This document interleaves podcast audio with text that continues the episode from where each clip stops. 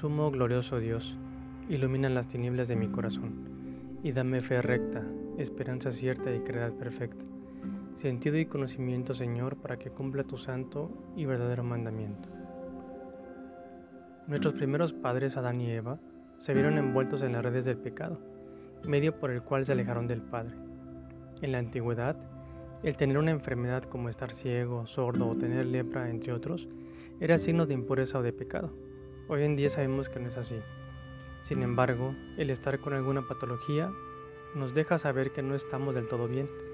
En otras palabras, que no estamos sanos, que perdimos el equilibrio o la normalidad de nuestras funciones. El pecado es esa grave enfermedad que nos aleja de Dios y que no nos deja funcionar adecuadamente, nos distancia de quien es la vida, nos va quemando, acabando interiormente, destruyendo poco a poco hasta llevarnos a la muerte y alejarnos por completo de nuestro Padre. Tenemos un médico que nos puede sanar solamente si nos dejamos tocar por Él, si permitimos escuchar el efetá de su boca para abrirnos a la luz, a la fuente de vida eterna, a la sanación que solo Él nos puede dar. Reconozcamos que nos hemos alejado de la gracia de Dios por el pecado. Pidámosle con misericordia a nuestro Creador que su voz nos llame y que nos cure corporal y espiritualmente.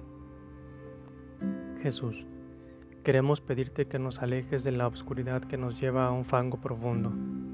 Nuestro corazón espera ansiosamente tus manos para ser sanado y reconstruido.